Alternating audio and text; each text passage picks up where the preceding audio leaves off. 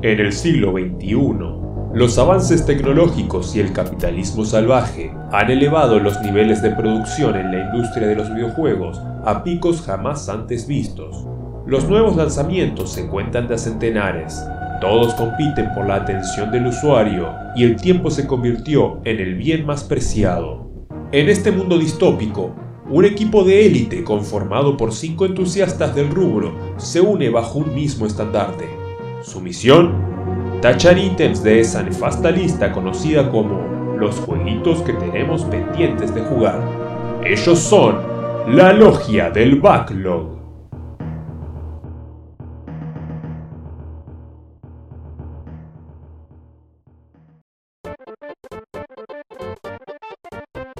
Bienvenidos, señoras y señores, a este nuevo proyecto podcastil llamado La Logia del Backlog, en el que cinco entusiastas de los videojuegos nos reunimos quincenalmente para hablar de esa pasión que nos une y de nuestra cruzada contra la carga que todos los gamers compartimos. Esos juegos que uno adquiere y deja guardados en un cajón o en la alacena, a veces habiéndolos probado por algunas horas, pero la verdad es que normalmente los escondemos bajo la alfombra sin siquiera haberlos estrenado donde podemos dejarlos durante meses o años. Yo soy Porco, la representación sobre esta tierra de los JRPG y el gaming retro, y les voy a presentar a mis cuatro compañeros, empezando por el capitán de la gran N, desde el HQ de Nintendo, Santi Rod. ¿Cómo estás, Santi? ¿Qué haces, Porco, querido? ¿Cómo estás? ¿Todo bien? Este, así es, estoy acá en la, sede central de, de la Nintendo Police, acá ordenando un poco las cosas, tratando de que todo esté bajo control, que no se acerquen los enemigos, los invasores, el, el hateismo y demás. Como bien comentaste, bueno, obviamente Capitán de la... ¿Sabes que estuve investigando? Porque siempre hablamos de Capitán N, investigué y la verdad que es una serie muy interesante, medio nefasta de fines de los, de los 80, pero participaban personajes de Capcom, de Konami, la verdad que, que bastante interesante ese dato de color que les comento. Y, y bueno, mi género favorito también un poco JRPG, este, acción, plataformismo, le escapo un poco a, a lo que puede ser shooter, primera persona, juego multiplayer. Es como un gran abanico que abarca más o menos el 80% de los juegos actuales, pero, pero no, no, me hallo demasiado en, todas esas cuestiones. Tal vez cuando era más chico me, me, gustaba este, probar algún género nuevo y ahora ya me volví medio viejo, así que solamente juego lo que quiero y, el tiempo va premia muchas veces. Pero bueno, más que nada eso y, te cedo la palabra nuevamente, querido. Gracias, Santi. Vamos al siguiente en nuestra ronda, que es Kabu, el héroe de la resistencia y estratega de élite. ¿Qué tal, Kabu? ¿Cómo estás? Buenas, muy bien, por suerte. Eh, por el tema de la resistencia, yo siempre fui una persona de PC, pero bueno, hace un tiempo me compré una consola de Nintendo.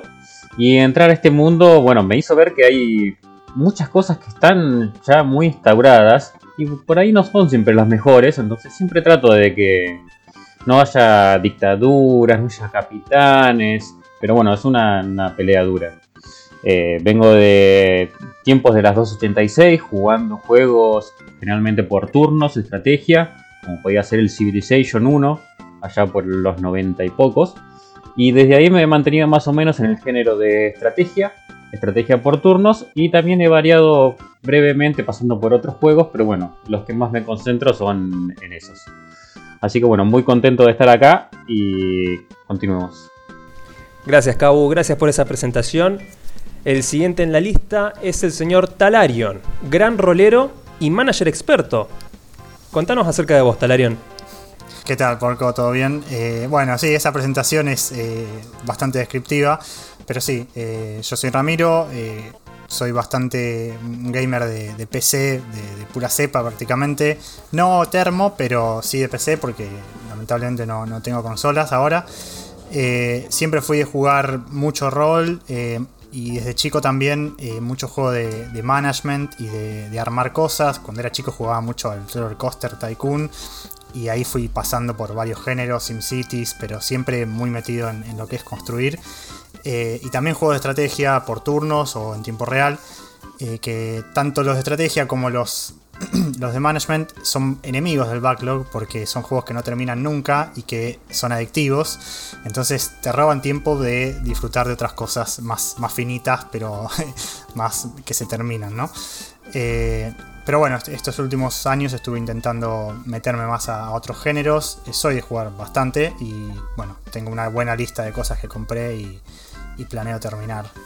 Así que bueno, te cedo la palabra y espero poder tachar cosas de mi lista. Fantástico, creo que es la misión de todos en esta mesa. Y ahora, por último, pero no menos importante, tenemos a Sakul, el caballero del hype, nuestro integrante todoterreno. ¿Qué tal, Sakul? Buenos días, buenas tardes, buenas noches para todos los que nos estén escuchando. Eh, yo diría que dejaste lo mejor para el final, pero sería una gran mentira decir eso hoy por hoy. Eh, nada, la verdad, para contar un poco de mí, tengo la suerte de haber pasado por todas las consolas, va, casi todas, eh, excepto las Xbox, porque bueno, Argentina y esas cosas que pasan por acá. Eh, pero si bien no tengo un género definido ni nada, soy, me gusta considerarme un entusiasta del gaming en general, tipo te juego un juego de rol, un juego de acción, un shooter en primera persona, un Battle Royale menos juegos de terror. Me dan mucho miedito, así que no, no, puedo pasarlos. Tipo, menos juegos de terror, dame lo que venga, ya sea un emulador, una consola de nueva generación, lo que sea. Y si tengo tiempo, seguramente me voy a divertir. Así que nada, vamos a ver eh, cómo arrancamos a tachar esa lista y contento por empezar este proyecto con ustedes. Bueno, muchas gracias a Cool. Y ahora sí, le voy a ceder la conducción a nuestro capitán, Santi Rod, para pasar a lo que será el primer bloque de nuestro primer episodio.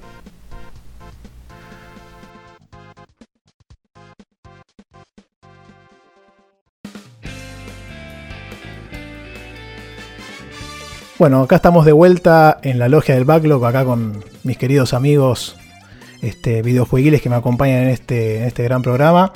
Y vamos a comenzar un poco a comentar este, cuál va a ser la, mecánica de esta, de esta parte del, programa, de esta misión. Obviamente, como ya comentamos, nuestra idea es ir tachando ítems de, la, de ese listado nefasto del backlog de títulos que fuimos comprando, adquiriendo, que Epic nos fue regalando, el gordo nos tiró ofertas.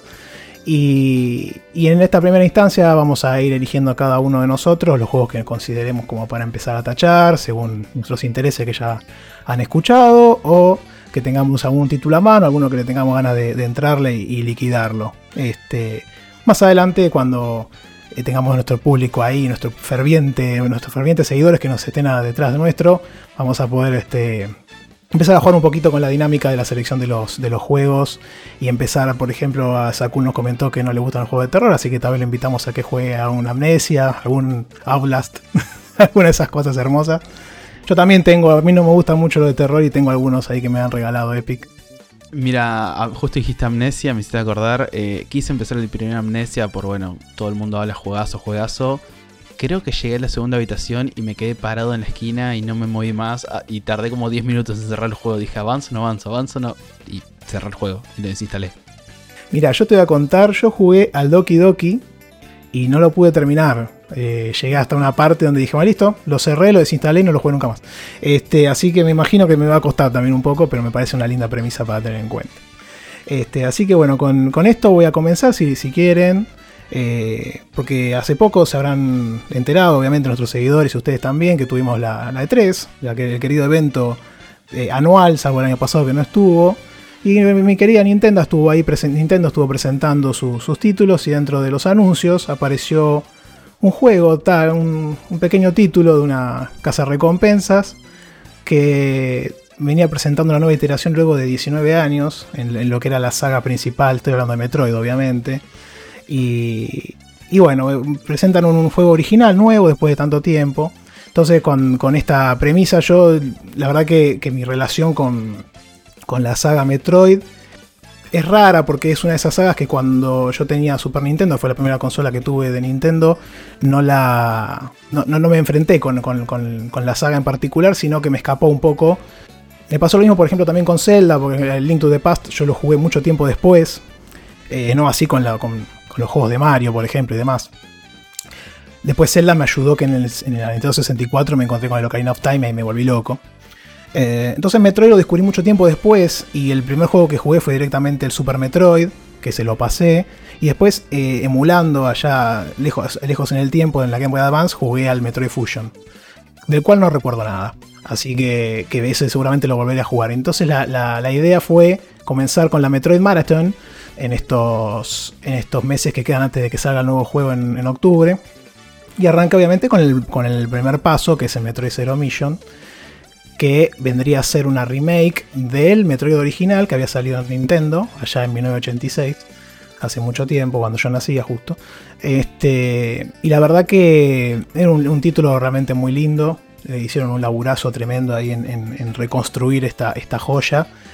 Porque la verdad que el juego original es muy duro hoy para realmente. O sea, yo no suelo quejarme de, de cuando un juego es duro. Por ejemplo, yo conozco a mucha gente, por ejemplo, que Final Fantasy VII no lo puede jugar por los gráficos o por, por los controles. es- o el Resident Evil 2 por los controles tanque también, que son muy duros, por ejemplo. Eh, yo no tengo mucho drama con eso. Pero sí el Metroid es muy duro. Eh, o sea, realmente llega a unos niveles que. Y, se ve feo, corre feo. Entonces, mi recomendación número uno, si van a arrancar con la saga, es este que vayan directamente con la remake esta, porque eh, eh, si no sería un desperdicio. Estoy de acuerdo con arrancar con la remake y que hoy el Metroid original de NES se quedó muy viejo, pero no diría que se ve feo. La realidad es que se ve bastante bien para, para los estándares de la época y es una proeza técnica para esa consola. El problema que tiene, me parece, en realidad es que es un poco repetitivo. Todos los escenarios son muy parecidos entre sí y eso sin un mapa que te, que te ayude a orientarte, le pega durísimo al juego. Para mí la gran falla que tiene el Metroid original es ese. Así es. eh, voy a aprovechar lo que comentás porque es muy interesante. Es cierto que eh, a comparación de títulos de la época, tal vez por ejemplo el Mario era un poco más colorido y tenía cierta variedad en los niveles, nivel de agua, nivel castillo y demás. El Metroid como era siempre lo mismo, eh, te chocaba por ese lado, pero la realidad es que yo empezando a investigar un poco para hablar del juego,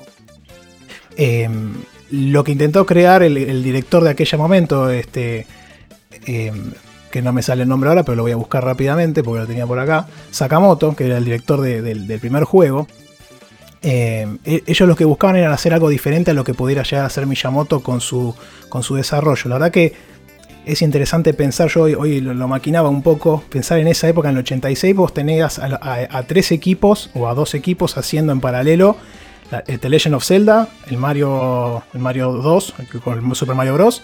y este juego. Entonces, este juego se nutrió de los otros dos para buscar una variante, ya que agarró el progreso lineal del Mario y el, o el plataformismo, digamos, del Mario, y el progreso no lineal del Zelda, ¿no? que vos en Zelda salís al mapa y podés ir a cualquier lado. Entonces mezclaron esos dos elementos para conformar lo que sería Metroid. Y que eso después dio, eh, mucho tiempo después, nacimiento a un género que, vamos a, que voy a comentar en breve. Así que, que interesante. Y, otro, otro dato de interesante que me pareció curioso para comentar es que la verdad que uno siempre asocia a Nintendo con Miyamoto, ¿no? Porque la verdad que fue el, fue el tipo que creó los personajes y las franquicias que le dieron más, más guita y, más popularidad a, la, a, la- a la- a Nintendo como desarrolladora y demás, ¿no? Pero no eran los únicos que estaban en Nintendo trabajando y que aún hoy en día están ahí. Eh, como yo les comentaba recién, Sakamoto y todo su equipo formaban parte de otro equipo de desarrollo dentro de Nintendo en aquel, en aquel entonces y fueron los, este, las personas que llevaron a cabo la creación de Metroid en, ese entonces. ¿no? El desarrollador de, Samus, por ejemplo, es uno que se llama Hiroshi Kiyotake, o sea, nada que ver. Tal vez hoy en día vos le preguntás rápido a alguien que no sepa mucho eh, Metroid y te van a decir que lo creó también Miyamoto, pero la realidad es que no, había otra gente que estaba detrás de su desarrollo. Y me pareció curioso todo. Yo siempre le- a este tipo me acuerdo que lo he visto un par de veces cuando salió el, Federation Force, viste que no le fue tan bien. Y cuando le cancelaron el Metroid Dread que va a salir ahora. Para mí es como el underdog, ¿viste? Porque el tipo estuvo ahí en Nintendo hace 800 años, eh, a la sombra de Miyamoto.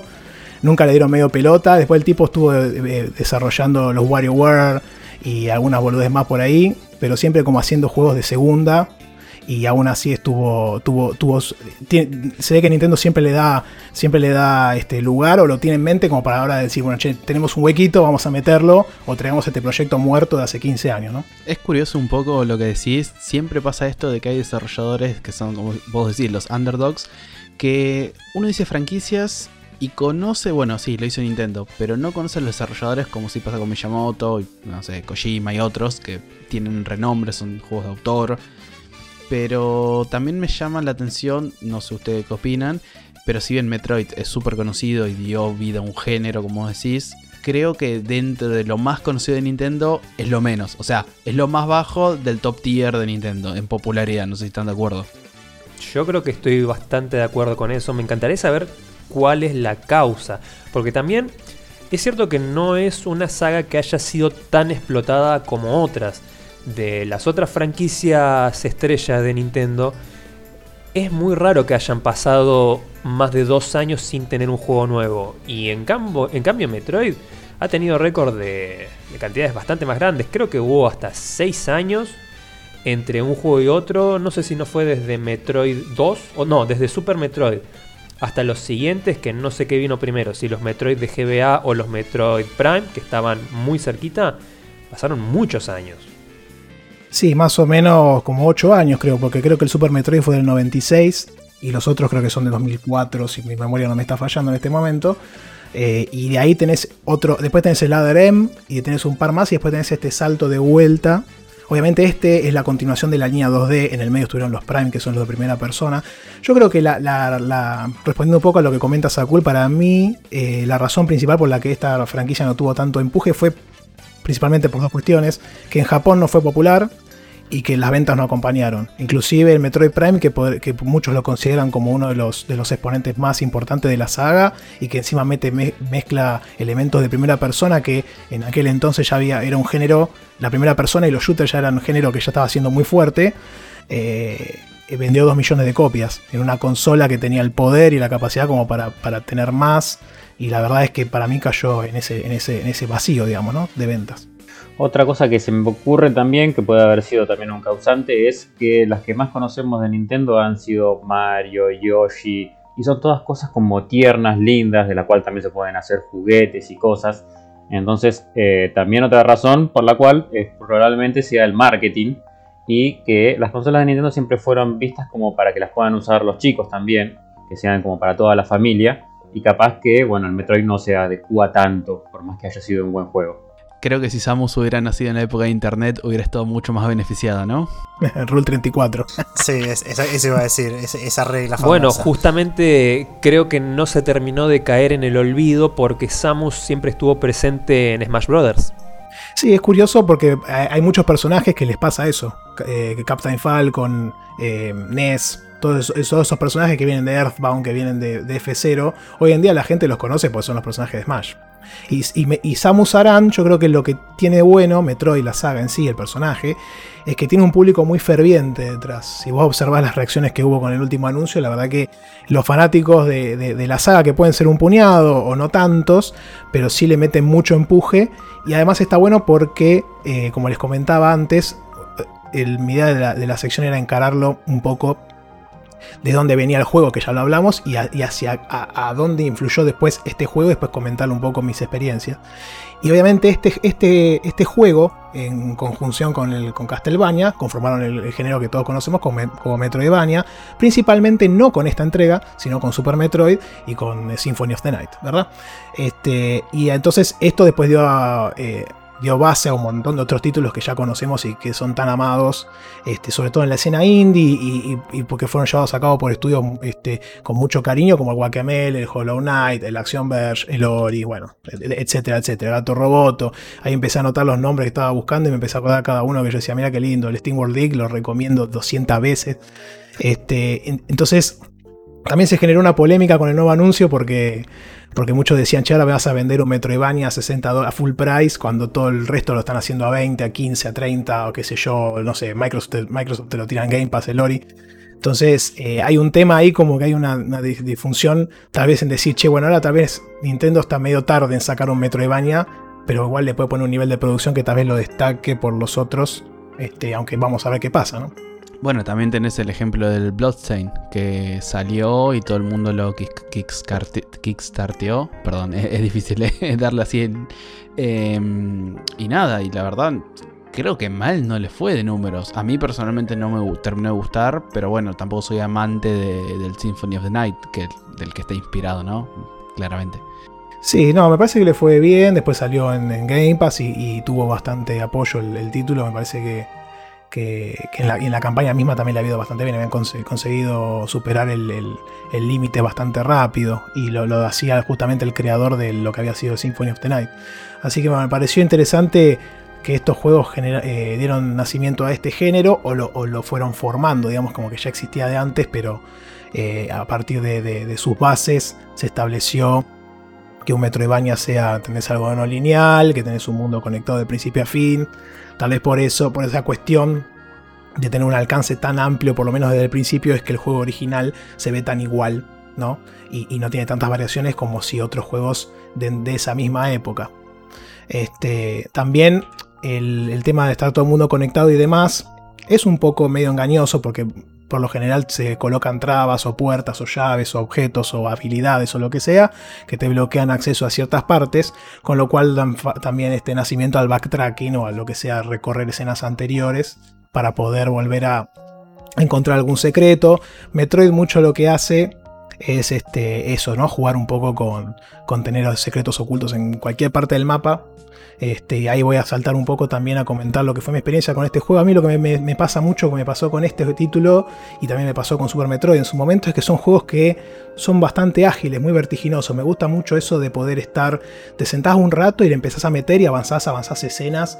Este, obviamente después tenés toda la parte de buscar los secretos que por ejemplo Super Metroid se facilita con un, con un escáner que te permite revisar todo el mapa, entonces obviamente como un enfermito volví para atrás y revisé todos los escenarios con el mapita, con el láser ese de mierda, y, no, aún así me, perdí tres cosas, ponele. Este, en, este, en este caso llegué casi hasta el final, no lo pude terminar lamentablemente. Este, nobleza obliga, pero bueno, me falta el final, llegué a la parte en, donde cambia como un poco la mecánica del juego, que agregan un, un modo nuevo stealth que es medio polémico, yo escuché bastantes críticas este, y la verdad que, lo quiero jugar para ver qué tan malo es o no. la parte que vos estás diciendo es la del Zero Suit, ¿no? Es ahí cuando estrena primera vez, o sea, con este, este, este remake, o ya se había visto antes, desconozco. Creo que es la primera aparición del, del traje Zero Suit Samus. Y después de ahí lo llevan para Smash, ¿no? Que ahí después tenemos a Zero Subsamus en, en Smash también como peleador. Aporto mis 5 centavos eh, a la polémica del mod stealth en Metroid Zero. Eh, yo estoy completamente a favor porque es un más allá de, lo drástico del cambio en la jugabilidad, es lo suficientemente breve esa etapa como para que no caiga pesada y realmente la, atmósfera, la sensación de, de, incapacidad que uno tiene eh, en ese trayecto del juego, de que si no usas bien el stealth, la que das al toque es incomparable. Es un excelente cambio de pacing y cuando, bueno, cuando la pasás y volvés al modo clásico, te sentís super power, sos una bestia, te llevas todo puesto por delante multiplica por 10 la, satisfacción de matar enemigos con las armas que venías usando eh, durante todo el juego previo a esa etapa. Sí, la verdad que, eso es interesante, el tema de que dure poco. Me parece que el Metroid que va a salir ahora va a ser como una ampliación o un 2.0 de este modo que introdujeron en, esta instancia. Y me parece que eso va a ser un agregado hermoso para. Me parece que va a ser interesante, por lo menos para la saga y para, para hacer un cambio de pacing, digamos, en, lo que es la, el gameplay, ¿no? Que, no, caiga siempre en un, en un punto común.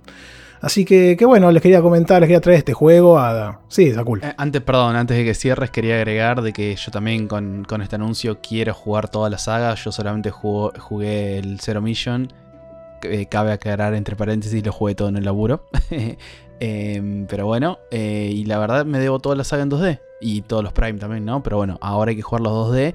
Que encima le agregaron el, pequeño picante de que ya dijeron, de es el último de Samus. O sea, es el último de Samus relacionado con los Metroid. Hay que ver después si sigue. Claramente la franquicia, la, la IP no la van a borrar, claramente va a seguir pero que le den un cierre y que lo hayan vendido de esa forma me parece bueno, al menos desde el lado marketinero y a mí me llamaron.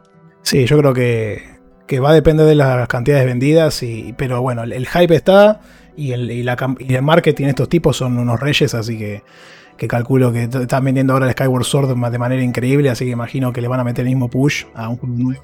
Y, y espero que le vaya bien este, con todas las ganas. Yo ya te tiro mi predicción. va a ser récord de ventas ese juego. ¿eh? Para la saga de Metroid la va a romper.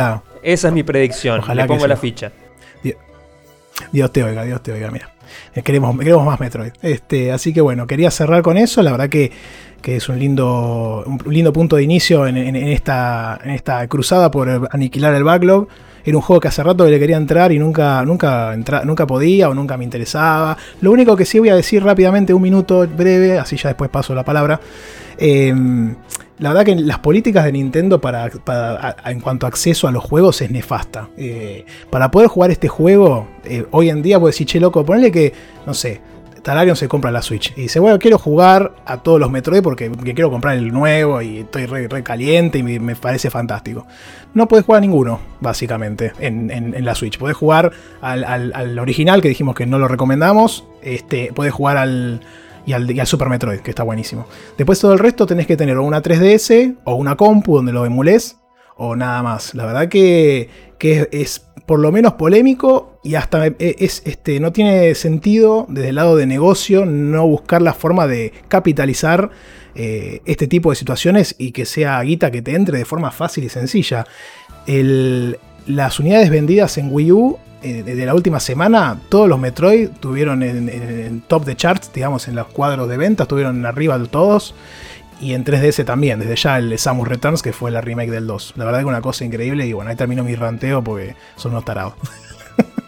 No, es que es una discusión interesante igual, que se presta mucho más, ¿no? Que es el tema del acceso a, los juegos viejos. Eh, y ya pasó hace poco cuando Sony dijo que iba a dar de baja la, la Store de Play 3 y PSP, creo, PS Vita y al final se tiró para atrás. Pero bueno, o sea, es, un interrogante. Nintendo obviamente es peor todavía porque ni siquiera te da la posibilidad de comprar algo más viejo, pero o sea, no, te da un, emulador o algún tipo de remake o algo.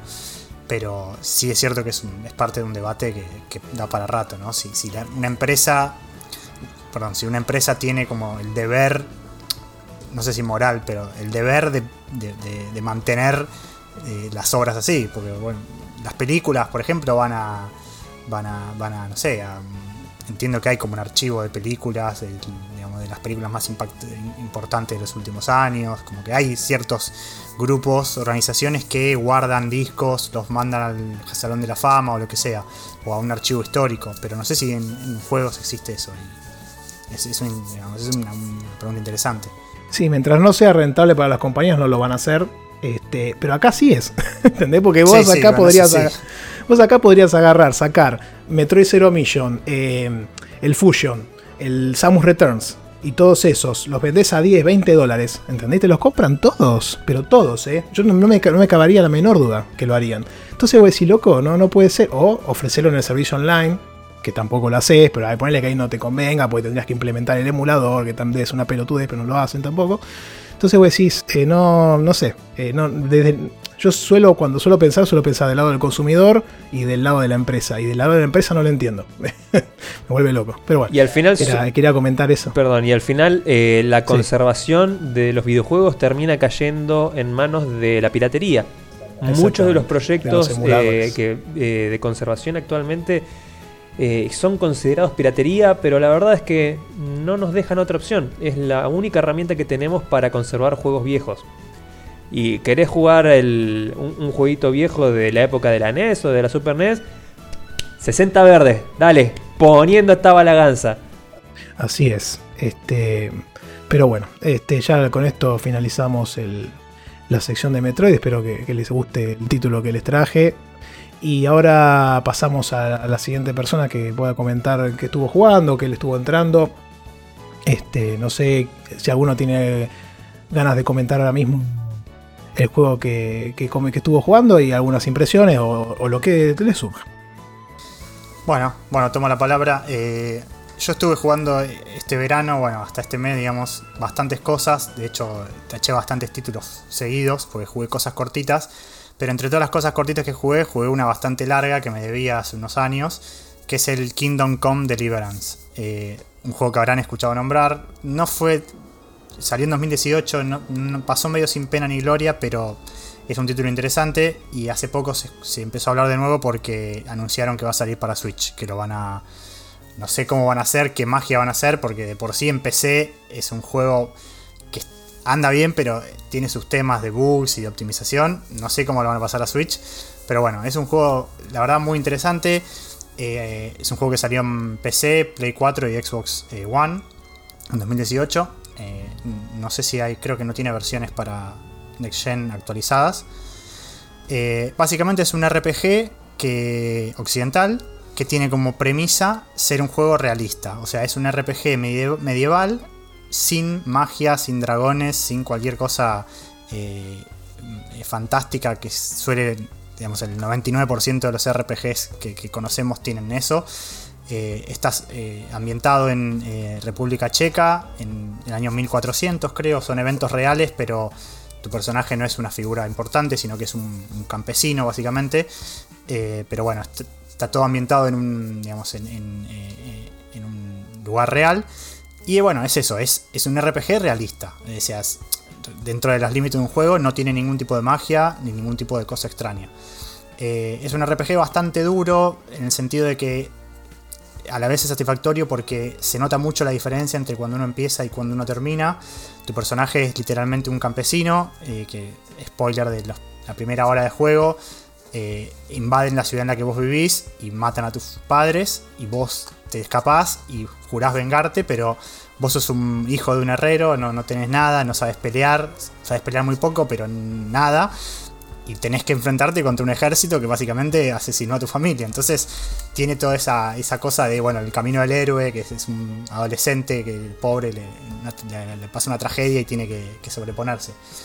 Eh, es un juego que tiene muchos sistemas eh, bastante, diría minijuegos, pero tiene muchos todas las actividades tienen su, dificultad. Por ejemplo, eh, el fast travel es, eh, no, es automático, sino que vos cuando te mueves en el mapa eh, tenés que hacerlo a, puntos específicos del mapa y tu personaje en el mapa se va moviendo y pueden pasar cosas durante ese tiempo.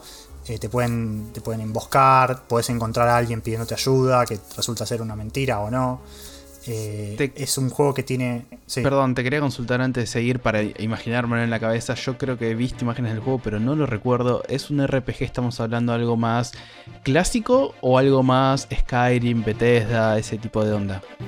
No, no, sí, eso me olvidé, muy buen punto. Es un RPG muy a lo Bethesda, eh, es en primera persona y a mí me hizo mucho, mucho acordar al eh, The Elder Scrolls Oblivion. Eh, la interfaz es muy parecida, los colores, tenés una barra de vida, una barra de estamina, una barra de energía, porque otra cosa que iba a nombrar es, el juego tiene un sistema de que vos tenés que dormir una cantidad de horas por día, eh, el juego tiene un reloj interno, ¿no? Y vos tenés que dormir una cantidad de horas por día, y si vos te pasás de esa cantidad de horas sin dormir, tu personaje empieza a caminar despacio, se les pestanea mucho, entonces vos ves que pestanea, que bosteza, entonces la, la, cámara no se queda fija. Eh, tiene muchas cosas así. Y sí, es, en primera persona, es, tiene mucho... Eh, el motor me hizo acordar mucho al del Oblivion, pero creo que es el, es un, es el CryEngine, es el que usan para el Crisis, no sé cómo lo hicieron andar, pero eh, tiene, por ejemplo, los ítems eh, están todos, no sé cómo, si tiene un nombre esa forma de hacerlo, pero todos los, objetos que uno puede tocar y agarrar están libres en el escenario y uno los puede soltar y revolear. Vos, por ejemplo, ves una espada y la espada está, no es una bolsa que dice espada, sino que es una espada.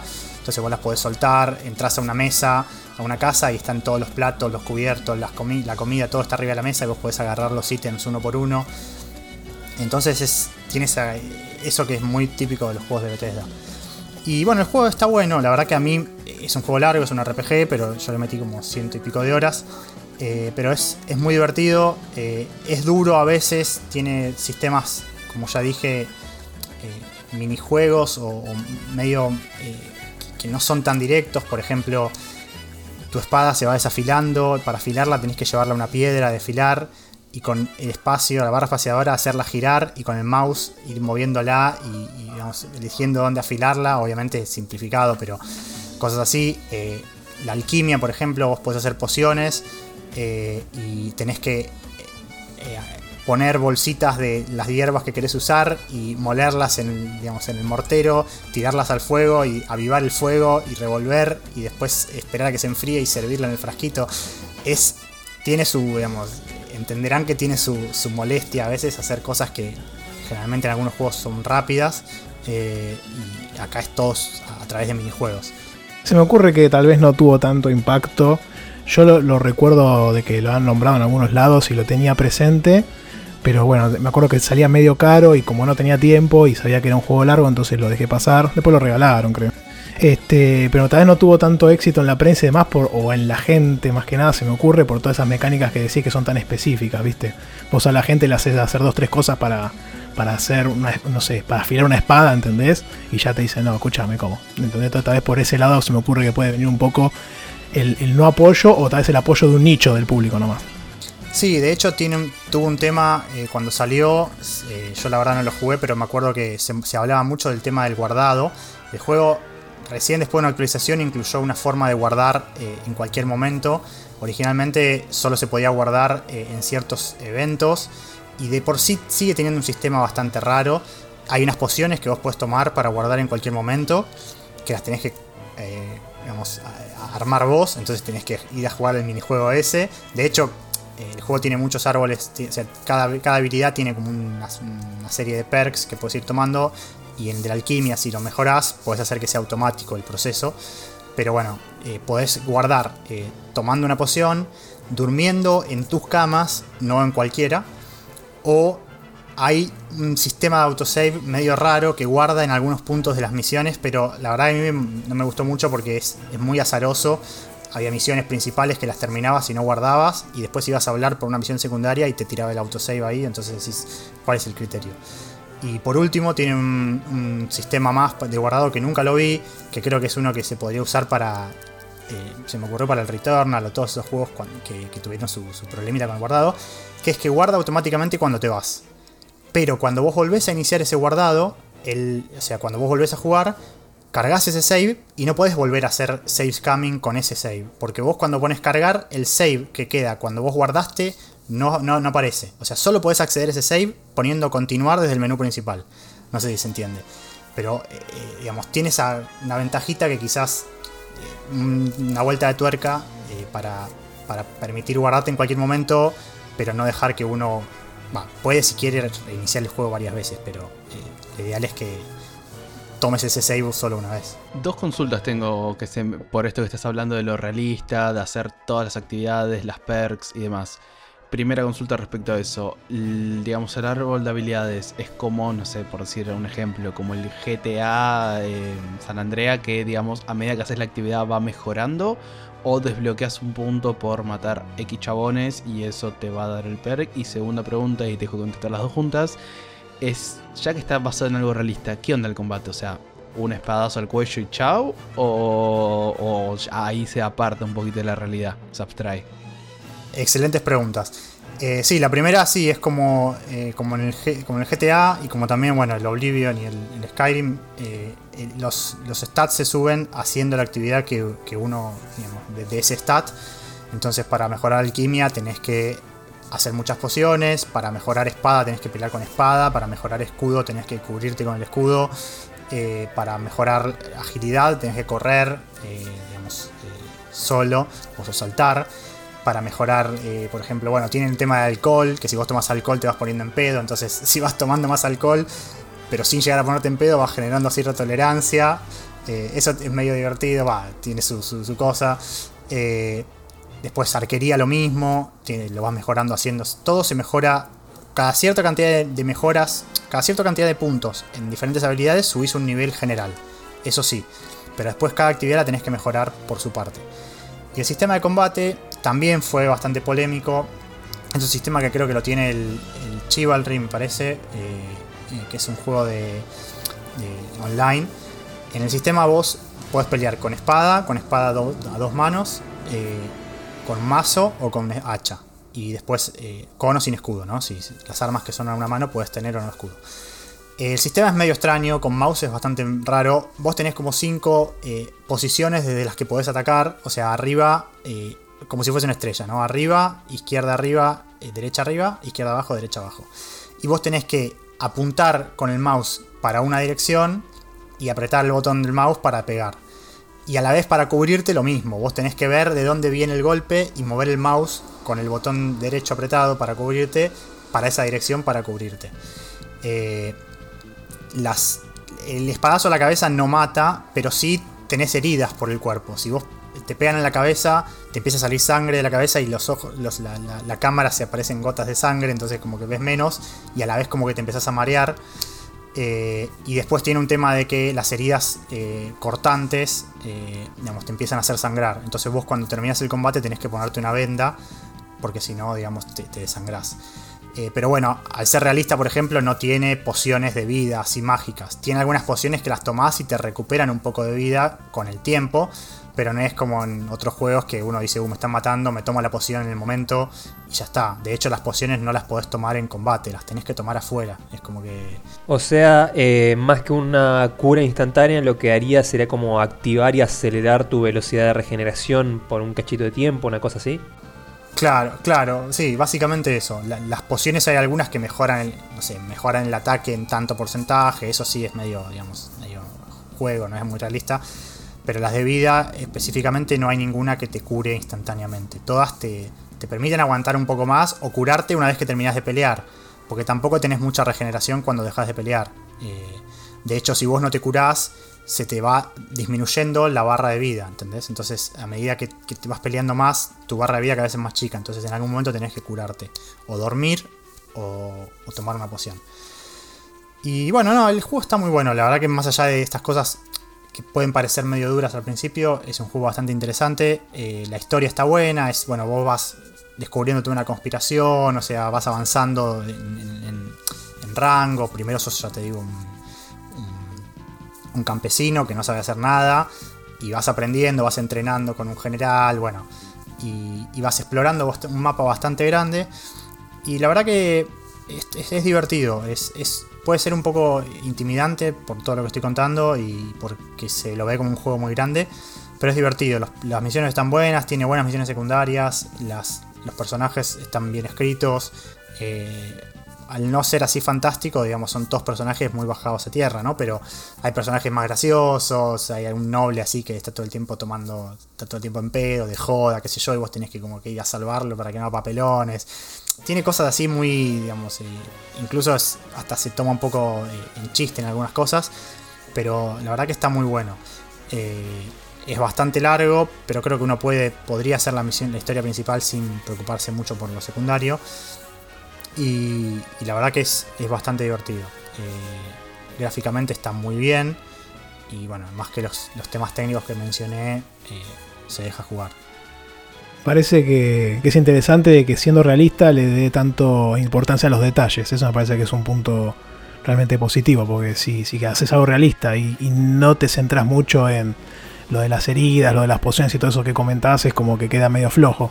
Ahora bien, cuando vas progresando o, subís de nivel o, sos un grosso al final, eh, ¿tiene sentido dentro de la narrativa del juego y demás? ¿O, es mucha diferencia? Como diciendo, un campesino no puede llegar nunca a hacer esto, ¿entendés? la verdad que yo no me parece que, nunca llegues a ser un, semidios, digamos. Seguís siendo, te, te podés seguir lastimando, o sea, te siguen pudiendo matar. Uno a la vez le va agarrando la mano al sistema de combate y ya algunas cosas que antes le pasaban no le pasan. Eh, por ejemplo, a mí me pasó muchas veces de mandarme de más y que me maten y perder un save de una hora y pico sin guardar. Eso después uno se va avivando. A la, a la vez también uno cuando mejora la alquimia y puede hacer las pociones para guardar más frecuentemente, empieza a guardar más seguido y ya medio que se pierde un poco la magia de eso. Eh, pero no, nunca, nunca pasas a un, punto de, digamos. De hecho, pelear contra tres o cuatro personas a la vez siempre es difícil. O sea, no es que en un momento te, haces eh, un semidios que, que, puede pegar todo el tiempo y que no importa si te pegan. Sigue siendo, digamos, eh, sigue siendo vulnerable a ataques comunes, ¿no? Recordarle para la gente que también tiene la memoria de pollo como yo, el nombre del juego. Kingdom Come Deliverance. Eh, se supone que iba a salir una segunda entrega, o bueno, eh, eso dijeron. La verdad no sé si en, qué está, pero bueno, va a salir para Switch ahora. Y, bueno, nada, sí, como decía Santi, tiene muchas de esas presta mucha atención a esos detalles chiquititos. Por ejemplo, comer. Tenés que comer, pero si comes mucho, te, te, llenás y te, haces como más lento y tenés que esperar a hacer la digestión. Si yo lo, planteas así, es, parece hasta molesto. Y un poco lo es, pero la gracia también es eso, ¿no? Que, que uno diga, bueno, si trata de ser realista, como vos bien decís, que se apegue lo más posible a la realidad. Sin dejar de lado que es un juego, pero que no sea, digamos, un, Skyrim, que, termina siendo un dios del mundo y tira fuego y todo eso. O sea, es bastante bajado a tierra. Un dato muy relevante eh, para la fecha de grabación y creo que para la fecha en que larguemos el programa todavía va a estar en oferta. En Steam hoy tiene 66% de descuento y está 112 pesitos más impuestos. Bastante, bastante accesible, ¿eh? Sí, la verdad que sí. Yo lo compré también en una oferta y, recién ahora lo jugué, pero hace unos meses. Pero eh, la verdad que me parece un muy buen precio. Eh, es un buen juego. Te tiene que gustar y tenés que estar dispuesto a tolerar esas, lo que comento, ¿no? La, lentitud en algunas cosas, digamos, las características propias del juego. Pero me parece una propuesta muy interesante y distinta, ¿no? A lo que no estamos acostumbrados. Eh, de por sí no hay muchos juegos que, sea, que traten de ser realistas en lo que es medieval. Siempre es magias y elfos y dragones. O sea, este es un poco más bueno. De hecho, por ejemplo, un pequeño detalle que menciono. Tiene, tiene un códex, que si querés leerlo lo podés leer, yo no lo leí. Leí algunas cosas y el códex te explica cosas de la, de la realidad, ¿no? Cómo vivían en, digamos, en, los castillos medievales, qué hacía la gente. Eh, y hasta el juego como que se, da se toma sus libertades y te lo dice en el códex. O sea, el códex está como escrito como rompiendo la cuarta pared, ¿no? Dicen, bueno, en este juego nosotros tratamos de representar a tal personaje haciendo tal cosa, por ejemplo. Y te lo dicen así. Entonces, bueno, uno lo lee y... Pero está bueno. Es. Yo sabía que esto iba a pasar tarde o temprano, pasó en el primer episodio, no creí que iba a pasar tan rápido. Eh, se agregó un juego nuevo en mi backlog, me interesó lo suficiente como para jugarlo. Ah. Y encima, para todos los que estemos canjeando los juegos de Epic semana a semana, todos lo tenemos porque lo regalaron. Entonces, sí, eh, es cierto, a mí me gustó sí. el Skyrim, lo he empezado 50 veces, nunca lo terminé, lo empecé un montón, me gusta. 100 horas me parece mucho, más para agregar hoy por el backlog, pero bueno, eh, me, me, me, lo vendiste bastante bien. No, bueno, me alegro de, de ya, haber, ya, haber, tenido efecto. Se puede jugar bastante más corto. Yo, yo, digamos, yo traté de ser bastante completionista, pero tiene DLCs incluso, pero no hace falta jugarlo, o sea, hacer todo, digamos. Se puede enfocar más o menos uno en la misión principal, leveleando más o menos bien, y terminarlo no sé cuántas horas, pero no en 100, obviamente. Sí, la verdad que. Bueno, yo no, no, no, sé si lo voy a arrancar como. o anotar como hizo Sakul, pero sí, yo lo tenía revisto desde siempre. Porque me interesó el tema de, de apuntar algo más realista. Como bien decís, en la mayoría de los juegos somos todos semidioses, peleamos contra otro dios, resalvamos ante toda la Tierra Media, no nos mata nadie. Y a mí me gusta que haya más alternativas de, de otros géneros o dentro del mismo género con variantes que no manejan otras desarrolladoras, ¿no? Básicamente. Nada que ver con Así un que... Breath of the Wild en el cual estás a punto de morir peleando contra un Lionel, un centauro para los que no conocen la franquicia, eh, y te salvas las papas comiéndote en fracciones de segundo un pollo con papas que te deja full vida al toque, ¿eh? del cual tenés 20 copias más en la mochila. Sí, en la bueno, mochila que no tenés. acá el inventario también sufre de eso, pero eso creo que ningún juego puede hacer un inventario que, que, porque si no sería imposible. Acá también tenés una mochila con 20 espadas, por ejemplo. Igualmente hay un límite, ¿no? Pero digo, podés llevar 20 espadas en la espalda y está todo bien. Pero no, la verdad que está es, muy interesante. Por ejemplo, el tema de armaduras, tiene un sistema de armaduras que tienes como 16 ítems de ropa, porque podés tener ropa abajo, tenés la ropa normal, arriba la malla, digamos, la malla de acero, después la coraza, después una cosa arriba, eh, podés ir con guantes o sin guantes. Y si vas con armadura que hace ruido, no puedes hacer stealth. Pero si vas sin armadura, te pegan más. Eh, la armadura te hace pesado y te hace correr más lento. Pero a la vez tiene un tema de que la armadura te da carisma porque es como que sos un caballero, entonces la gente te, te habla más. Eh, tiene todas cosas medio raras, pero tiene muchos sistemas así, digamos, eh, interconectados. Todo esto no que estás decirlo, pero cuando. Perdón, por No debería decirlo, pero cuando dijiste Maya me reí internamente porque dije, ¿en qué momento te metes al agua? Pero bueno. Sí, no, no, bueno. Al agua no te puedes meter, no puedes nadar. Eso es algo que creo que salió del, del GTA 4, que tampoco podías nadar. Eh, no, al agua no puedes nadar, pero digo Maya, digamos, la, la, la no sé cómo La cota de Maya. Ese. Cota, sí, de Maya, cota de Maya.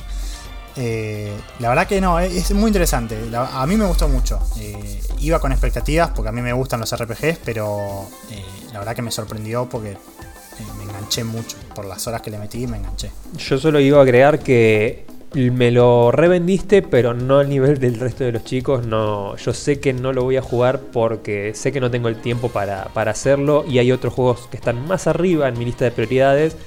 Pero definitivamente es un juego que le hubiera encantado al porco de hace, no mucho, hace 5 o 6 añitos. Lo hubiera disfrutado un montón hay que, hay que buscar la forma de clonarse, querido. Entonces vos te clonás y tu otro, tu otro yo empieza a jugar todas estas cosas que están dando vuelta. y ahí, hacemos un programa con más contenido todavía. Eso o un giratiempo. también, también. Así que bueno, no sé, Talarion, si ya finalizamos con la. Con el... Sí, sí, por mi parte sí. Eh, la verdad que se los recomiendo a los que, a los que se interesaron en ese juego. Eh, la verdad, denle una oportunidad. No hace falta que, obviamente, que lo jueguen todo, pero por lo menos para probarlo y, ver qué se siente un juego así diferente a, lo normal. Qué bien. Así que, bueno, no sé, le doy la palabra. Sí, sí, sí. Y bueno, la verdad que sí, me parece que. No sé, a lo sumo lo instalaré. Estaba viendo también si estaba en Game Pass, pero no, si había ido de Game Pass. Así que antes de macañar y decir cualquier cosa. Pero bueno, en su momento había estado también. Así que bueno, vamos a. No, perdón, no sé en Switch qué pasará. vos que sos muy fanático de la Switch, Está bien que lo vas a tener que pagar. lo vas a tener no, va a correr a 30. Sí, no, no, va a correr. Sí, el tema más que nada es pagarlo de nuevo si ya lo tenés gratis, pero eh, quizás lo hacen andar bien, no sé. Eh, y es una buena, digamos, una buena posibilidad para probarlo. No, el Switch va a salir a full price, obviamente no lo voy a comprar y quedar ahí. Tal vez en algún descuento con alguna moneda tal vez entra, pero no sé, no, creo que va a estar caro seguro. Como todos estos tipos de juegos. Pero han habido porteos muy lindos, así que puede ser que salga bueno. Hay que ver. Hay otros que son un asco, pero depende de, quién haya desarrollado el port. Este, así que bueno, sí, hermoso, hermoso título. La verdad que, que, bueno, la verdad que sí, la recomendación vale muy, muy válida, con muchas ganas. Bueno, ahora seguimos este, hablando de los juegos y del listado este hermoso que estamos tratando de aniquilar. Le cedo la palabra acá al, al Némesis, a mi a mi rival para que comente un poco de qué estuvo jugando y cosas así de la vida. Por favor, ¿cómo que Nemesis? Es el héroe de la resistencia. Hablemos con propiedad, estimado. Y pero ¿qué va a decir? El héroe de la resistencia. ¿Qué, va a decir él si no, no, me quiere acá? Él, él, está. puede hacer publicidad positiva. Claro, tal cual. Eso, no, no se entiende que la resistencia es un mal necesario. Sin la resistencia no puedes quedar bien tampoco. Así que eh, es una parte muy importante. esa otra cara de la misma moneda. Tal cual. Sin bien no hay mal y sin mal no hay bien. Yo, haciendo un poco honor al nombre del, podcast, eh, voy a decir las cosas que no he jugado en este tiempo. Porque justamente me he dedicado mucho a jugar multiplayer con amigos. Entonces he jugado, durante mucho tiempo he jugado al Team Fortress 2, que le he metido más de 1200 horas. Le debo haber metido una cantidad similar, no me he fijado cuánto al Overwatch. Entonces me doy cuenta que me han quedado muchísimos juegos ahí en el backlog pendientes para jugar que no he jugado. Sí he jugado algunos, eh, algunos juegos de estrategia o de estrategia por turno en este tiempo, pero eh, tras que los juegos de estrategia son largos, en general para terminarlos, que en realidad no terminan, uno es como que se termina cansando muchas veces. Eh, al margen de eso, no le he dedicado mucho tiempo a otros juegos, así que tengo un backlog interesante que después, bueno, veremos por dónde lo podemos cambiar. Y curiosamente, eh, arrancamos a pensar este podcast, más o menos hará unas un mes, pero dos semanas que lo empezamos a, pensar bien con el tema de contenidos. Y curiosamente, no sé por qué, de hecho yo trabajo en un ISP, trabajo en el que me provee internet a mí. No puedo jugar al Overwatch desde que hicieron el cambio de crossplay, ahora que pueden jugar entre los de PC con todos hicieron ese cambio y misteriosamente empiezo a tener un montón de lag y no puedo jugar al Overwatch.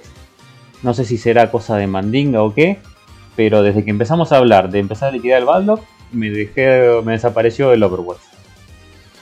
Gracias a eso, empecé a jugar algunos juegos y empecé a jugar al Norgrad, que también es de estrategia, para no irme mucho de, lo que yo ya venía haciendo, eh, que lo comento así muy brevemente, me recuerda un poco al Settler 2, el tema de los territorios, de las losetas.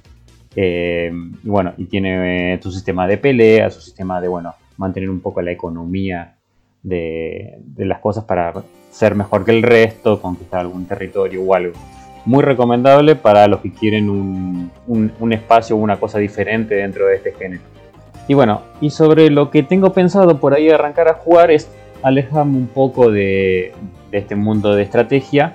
Y he tenido muchos juegos que no sé si les ha pasado a ustedes también que cuando todo el mundo habla de un juego es como que no le da ganas de jugarlo. Eh, a mí me ha pasado mucho con eso, cuando hablan tanto de un juego, por más que hablen cosas buenas, ¿eh? Es como que no sé, está todo el mundo jugando ese juego y yo me canso. Ese es lo que se basa la prensa, básicamente. Cuando te empiezan, antes de que salga un juego, que te ponen todos a hablar así en masa y vos decís, ¡Uy! Me compré el God of War y no lo jugué nunca, por ejemplo. Entonces, esto te entiendo completamente. a mí me da la impresión de que la gente le, gusta eso de sentirse, che, estamos todos jugando al mismo juego, está la prensa hablando, y a mí a veces me genera repulsión, no sé por qué. Me ha pasado con muchos juegos que están tan, tanto hablando que es como que no, no sé, como si lo hubiera jugado de escucharlo nomás. Por más que ya sé que no lo jugué, que no viví la experiencia ni nada, me pasa eso. Entonces me saturo un poco y no juego esos juegos. Y me ha pasado con, los que yo creo que son grandes títulos, justamente no los he jugado. Eh, y uno de los cuales eh, me forcé a jugarlo y obviamente lo disfruté un montón, por ejemplo, fue el Zelda Breath of the Wild. Todo el mundo hablaba maravillas, no lo había jugado y cuando lo jugué me encantó, por supuesto. Eh, y el que tengo ahora pendiente es, son dos juegos que compré gracias a un, premio que me gané, que son el Control que lo arranqué a jugar, llegué a una parte donde tenías que arreglar unas bombas de agua, que no creo que sea mucho del juego. Y no sé, medio que me perdí ahí, arranqué a jugar multiplayer y lo colgué. Y no, lo colgué de, que me aburrí, no lo colgué de que no me gustó ni nada, pero lo colgué y me desenganché. Así que bueno, tengo como pendiente continuar con ese. Y también tengo el Death Stranding comprado, ahí muy lindo guardado ahí en mi biblioteca de Steam guardado ahí disponible para que lo jueguen en cualquier momento. Así que por lo pronto le voy a dar una oportunidad al control. Lindos, lindos, lindos títulos, la verdad que, estás mencionando. Yo te, puedo acompañar en el sentimiento porque ambos juegos los tengo bien, casi en el celofán, así que en el celofán virtual, ¿no? Porque tampoco los tengo en físico, pero, pero sí, el control a mí, a mí me pasa un poco lo que comentás de la prensa o, del, hype, ¿no? El mal llamado hype. O sea, el hype malo en realidad, porque a mí, me gusta diferenciar el hype de lo que es una emoción o, un entusiasmo, ¿no? A veces cuando se genera el hype desmedido por, un tema de, los medios y de los medios de comunicación que tenemos hoy, todas las vías de, ingreso de información, ya sea Twitter, ya sea Instagram, ya sea una página, podcast, YouTube, etcétera a veces se genera como ese, esa especie de deseo ficticio que hace que, compres algo y después no lo juegues y qué sé yo. Este, a mí, a mí por ejemplo, con el control me pasa que muchos lo han alabado de distintos lados y gente que yo, que yo sé que tiene muy buen criterio o que, o que van con mucho lo que dicen, entonces ese sí me lleva a intentar por lo menos probarlo. Eh, el de Stranding también este, hemos tenido situaciones en donde mucha gente lo ha comentado bien, más allá de que Koji, viste, se lo puede asociar con Caruso, pero bueno, siempre los juegos que larga tienen ese toque especial que a la gente le gusta. Entonces, la verdad que son otros juegos que me, me gustan mucho y que también sí los tengo ahí colgados. Y, y bueno, tal vez si arrancas alguno de esos, quién sabe, te puedo acompañar. Sumo a la recomendación del control, la verdad fue el juego con el que probé la nueva placa de video, quería probar todo el tema de RTX y todo eso, y no sé cómo describirlo con palabras, pero vieron cuando juegas un juego y decís, este es un triple A con todas las letras. Es un juego clásico de aventura, de acción. Y es un triple A con todas las letras. bueno, es eso el control. Y es hermoso y tiene buena historia. Y está bueno. Y la verdad que a cualquiera que esté escuchando, súper recomendado. No, bueno, yo, también me lo debo el control. Así que lo empecé. Casi como vos no llegué, creo que la parte de las bombas de agua.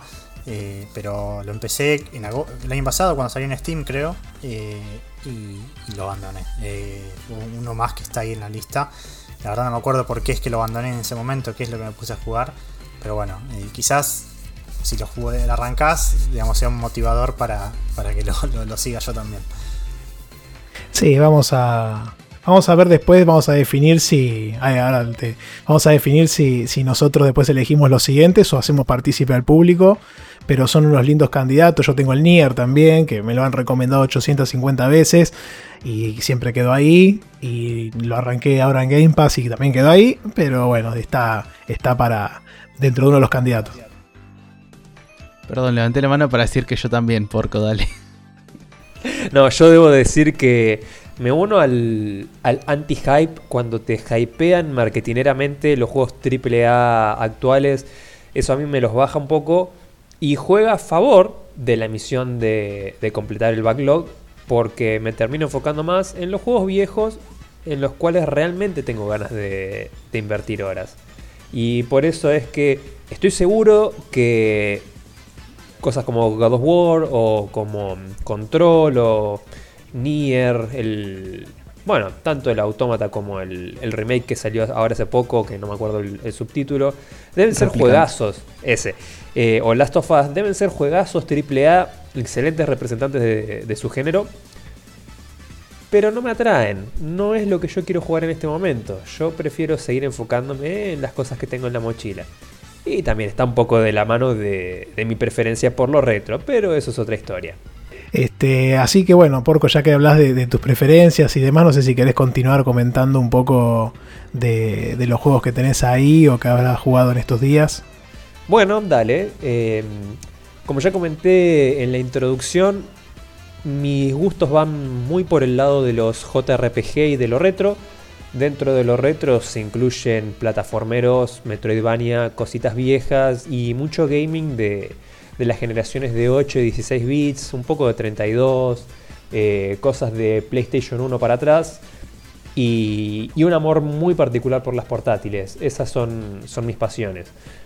Y en ese área lo, ahora estoy en, en una de mis dos etapas, en uno de mis dos modos. Yo tengo el modo mucho abarca y poco aprieta y el modo inverso. Ahora estoy en el mucho abarca y poco aprieta. Estoy probando un montón de juegos en diversas plataformas, en muchas plataformas de emulación. La Switch eh, castigada ayuda un montón en eso. El, el- ese modo yo lo conozco como el que te, te suma al backlog, porque empezás a jugar, viste, 200 juegos. Y Se suman todos. exactamente, pero a ver, es un arma de doble filo. Yo creo que hay un pequeño vacío legal ahí.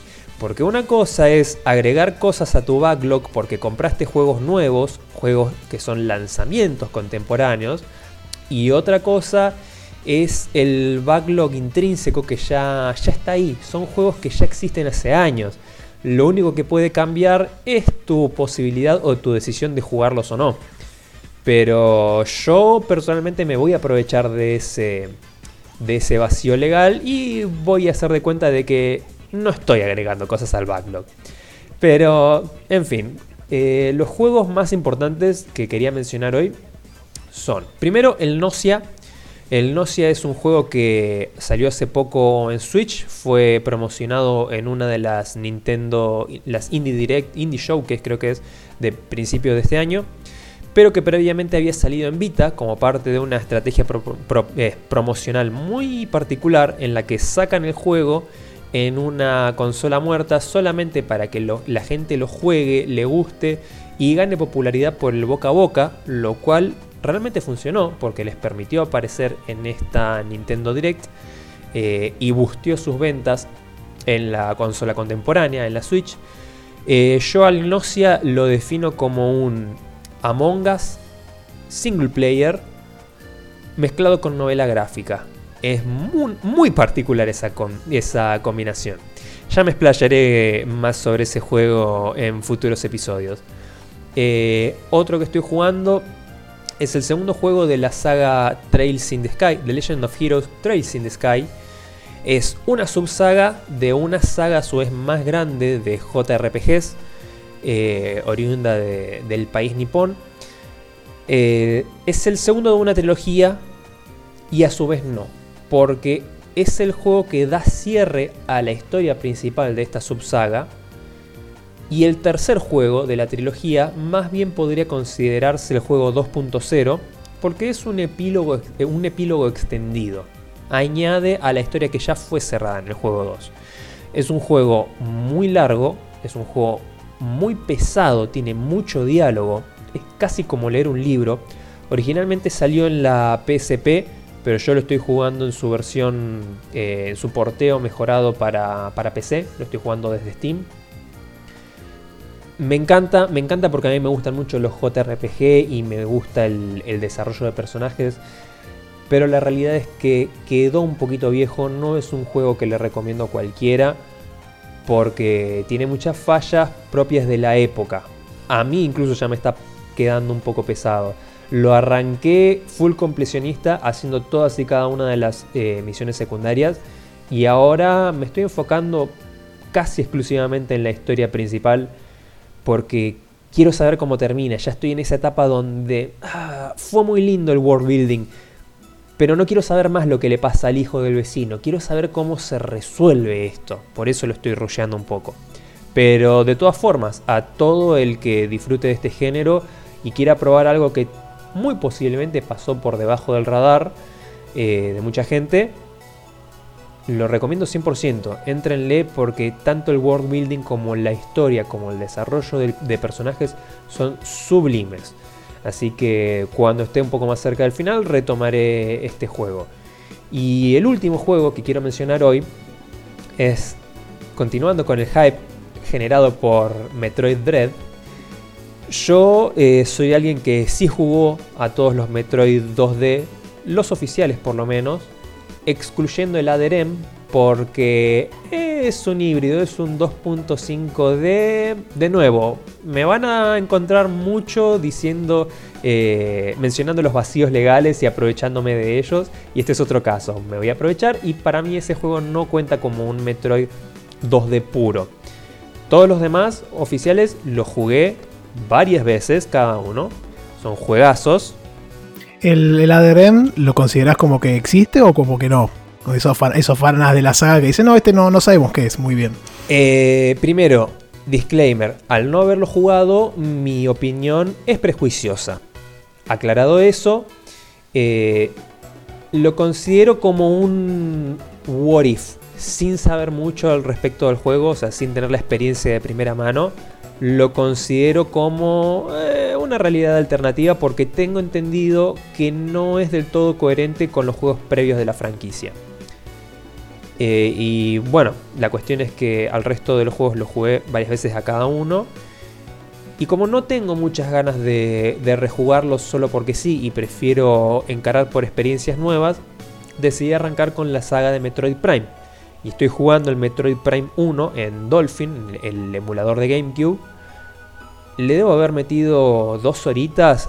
Pasé muy poco más que la secuencia inicial, que es casi un tutorial y ya estoy enamorado del juego. Creo que es el juego al que más horas le voy a dedicar en las próximas semanas. Eh, y bueno, no tengo muchos otros juegos de los cuales quiera explayarme, así que le voy a dar la palabra, a menos que alguien quiera hacer alguna pregunta de, lo que estuve jugando. Si no... Eh, sí, si querés, después podés comentar dónde estás jugando el Metroid Prime, si querés tirar el chivardo. Este, lo, dejo para el final, dale, dale. Ah, está muy bien, está muy bien. así que sí, hermoso. El Nocia lo, lo chusmeé ahí en Steam, eh, pero no, salió todavía en compu, en compu, parece. O no sé, en Steam por lo menos no está. No, eh, de momento no está, pero si no me falla la, memoria, está anunciado, creo, para, para salir porteado en PC. Sí, sí, este está, en está en Steam y aparece como para wishlistear, pero no, no, no está la pre-order ni, la fecha de salida, dice Coming Soon. Claro, sí, fue anunciado hace poco. Leí un poco la descripción y parece interesante. Eh, es interesante y mm, se las dejo picando porque hay un par de opiniones controversiales al respecto, pero las dejo para el próximo programa. Te, te hago una consulta más, ya que estamos hablando tanto de Metroid, hablamos tanto en este programa. Eh, como una persona que jugó todos los abro comillas, 2D oficiales, cierro comillas, y que se está enamorando del Metroid, Prime, ¿cuál recomendarías para arrancar hoy por hoy a alguien que empieza? ¿2D o el Prime que tanto te está gustando? Mm, definitivamente 2D. En realidad depende de los gustos personales de cada uno y de cuál sea la experiencia que buscan. Es muy distinta la experiencia entre un Metroid 2D y un Metroid 3D podés arrancar con cualquiera de las dos sagas eh, y te vas a encontrar de lleno con lo mejor de ese género. Así que es indistinto, elijan cualquiera de las dos subsagas eh, y van a tener una buena experiencia asegurada, creo yo. Yo, creo que lo importante que me parece en esta pregunta es que lo sabrás decir más adelante, si el Metroid Prime conserva la esencia de los 2D como para a uno decirle, che, a vos te gusta más un primera persona, bueno, arrancá con Metroid Prime, que aún así vas a tener, te vas a empapar con la saga y con los conceptos y con el lore, de forma de, de poder este, sumar al nuevo, a la nueva entrega que salga ahora en octubre. Exactamente, eh, definitivamente voy a tener más experiencia cuando lo haya jugado un poco más, pero con las pocas horas que le metí, mis sospechas son fuertes y es increíble cómo adaptaron todo lo que hace Metroid a un Metroid 2D y lo llevaron al mundo 3D. Qué bien. Bueno, la verdad que, que eso, eso cuando salga, mira, yo ya lo tengo más o menos planeado cuando vaya saliendo el 4 de acá a no, sé, no se sabe cuántos años. Seguramente antes juegue los otros tres, prepararme bien para, para esa instancia. Bueno, por eso y ahora también, para final, sí. Perdón, por eso también quería No, jugarlo. Eh, hay mucho hype alrededor del Metroid Prime 4 que está postergado por tiempo indefinido, porque la verdad es que no sabemos nada. Y TBD. creo que es el momento perfecto para probar lo que hay, lo que ya existe de Metroid Prime y saber si, si el hype está fundamentado o no. Vamos a. Sí, yo creo que sí. Eh, yo le tengo ganas, pero no ahora, por, por lo que comentamos de, de los 2D, que obviamente los quiero jugar antes que salga el último. Y, y bueno, si les parece, el- acá el estimado, el señor Sakul, que quería comentar, hablar sobre un pequeño título. Sí, digamos, de pequeño no, no tiene nada, ¿no? Estamos hablando del Shadow of the Colossus, eh, la remake que salió para PlayStation 4 en 2018, si no, si no me equivoco. Y la verdad, lo voy a tratar de hacer cortito, al pie, obviamente sin spoilers, y porque encima siento que al ser algún fanático me va a quemar. Porque a ver, si me dicen definirle una palabra, en una sola palabra tenés para definir todo este colosal juego, eh, creo que diría sobrevalorado. A ver, eh, hace poco estábamos, por ejemplo, discutiendo en Checkpoint, saludos a ellos en el Discord, el tema del sistema de valoración y demás. Y creo que este juego, si tuviera un sistema de valoración a la antigua, donde pones gráficos, jugabilidad, historia, bla, bla, bla, bla. Historia, sí, es un 10, me encanta. Entiendo que en su primer momento haya tenido cosas de jugabilidad, quizás un 8, tiene un motor de física medio raro. eh, hoy por hoy la remake es muy, muy dura. Tiene cosas de que no entendés qué está pasando, cosas que te frustran, eh, momentos, no sé, a ver, no voy a contar mucho el juego porque de vuelta spoilers, es, sos un pibito que tiene que matar colosos por una razón, todo el mundo sabe más o menos de qué va el juego, hay plot twists, hay cosas ocultas. Pero, a ver, si tanto criticamos, o es una crítica popular, al Dark Soul por ser críptico en la historia, este la historia la cuenta re bien, pero las mecánicas es súper críptico. Eh, acá creo que el capitán me había comentado que lo había jugado un poco, no lo terminó porque, bueno, Santi Rodear, más adelante los que no lo conozcan van a entender este, esta pequeña palabrita. Eh, pero yo te pregunto, Santi, si te digo qué hacen los lagartos o qué hacen las frutas en el Shadow the Colossus, ¿tenés idea de qué estoy hablando? No, no, la verdad que no, no lo jugué tanto. Este, sí, siempre lo, tuve así medio como, como en vista, pero no me pasó por el costado. Pero igual lo que decís es interesante porque lo de, lo de ser las mecánicas crípticas es bastante, para mí es inclusive más problemático que la historia, porque tal vez la historia es algo secundario lo lees en otro lado, viste que con Dark Souls se formó todo un lore alrededor de algo que no estaba tan claro en un principio, entiendo yo. Y acá que el juego sea extraño y, y que ya la remake sea dura de un juego que venía de Play 2, si mal no recuerdo, que ya era duro también, aunque era una proeza técnica en aquel entonces. Eh, es interesante lo que comentás. Igual si, si, si, si nuestros oyentes quieren mandar algún video, algún hate, alguna respuesta así negativa, ya saben a quién hablarle. Ya me veo a dos puteándome. Me encanta que ya en el primer capítulo se largó una bomba gigante y estamos generando polémica a todo gas. Y es que, a ver, eh, yo por ejemplo estaba hablando con un amigo, Mati, no sé si está escuchando, te mando un saludo. Eh, él jugó, creo que lo jugó la versión de Play 3 emulada, me había dicho. Y en un momento le dije, no, porque me molestó que... A ver, hay unas frutas en el mundo, esto no es spoiler, es una mecánica que tampoco nunca te la explican. Hay una fruta, el mundo es bastante estéril, por decirlo de una forma, hay colores muy marcados, bosque verde, desierto, arena y agua. ¿Agua? Eh, y ves los árboles y ves algo rojo. Y yo dije, se me dio porque a mí se me ocurrió, le voy a tirar una flecha, a ver qué pasa. Cayó el fruto. Y dije, bueno, lo voy a agarrar. Y buscando primero con qué botón, con qué, agarrar- botón agarrar el fruto, porque tampoco es algo intuitivo eso. Y lo agarro y veo que empieza a subir la vida. Y digo, la puta madre. Encima yo soy de esas personas que cuando siento que si no agarro todo lo que puedo agarrar, estoy sacándole menos provecho al juego de alguna forma. O sea, es algo mal que hago, pero es parte de mi forma de jugar. Y después de haber pasado 500 frutas, no son tantas en realidad, pero habré pasado por dos o tres árboles antes, recién ahí me di cuenta que agarrar las frutas me dan algo. Y desde ese momento cualquier cosa que se movía o que la veía distinta, flechazo y trataba de agarrarlo. Algunas veces funcionó, otras no tanto. Pero hay cosas que el juego no te explica. Por ejemplo, con, con agro, el caballo, puedes hacer trucos, puedes moverte, que el personaje se ponga en distintas posiciones, pararte arriba del caballo. Pero tipo, yo lo descubrí de pedo, sin querer, tocando botones en, el joystick. Y después tuve que ir a googlear de, che, ¿cómo hice esto? Justamente me haces acordar a el control que recién hablaron algunos chicos de que, como que es un triple A hecho y derecho. Y justamente me pasó lo contrario. Me pasó que tiene muchos momentos donde vos vas y para pasar una puerta ves que se cae una caja que estaba como eh, en un lugar, se cae y vos para pasar la puerta tenés que volver a poner la caja en ese lugar. Y ahí te das cuenta que esas cajas, por ejemplo, proveen electricidad a lo que está ahí. Y eh, eh, esa mecánica, que es una pavada de esa explicación que no, te corta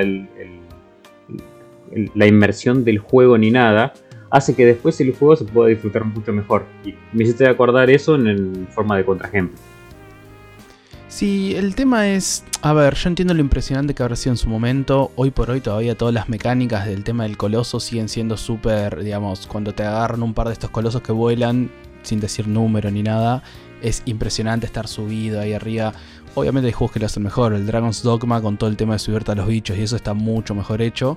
Pero para la época, hoy por hoy sigue siendo impresionante. Eh, el último coloso, sin entrar en detalle, cuando lo estás escalando y ves la magnitud que tiene, no sé, si alguno vio eh, Shingeki no Kyojin, es como que te hace recordar eso y es impresionante. Eso sí, tiene lo bueno. También tiene cosas arcaicas que no voy a decir que son malas, pero son cosas de la época, como por ejemplo tener que golpear, eh, tener que hacer lo mismo tres veces. No sé, había un coloso de agua que daba vueltitas, tenías que pararte en un punto, el coloso, tirar una flecha, el coloso te venía, tenías que saltar, subirte y clavarle la espada en distintos puntos.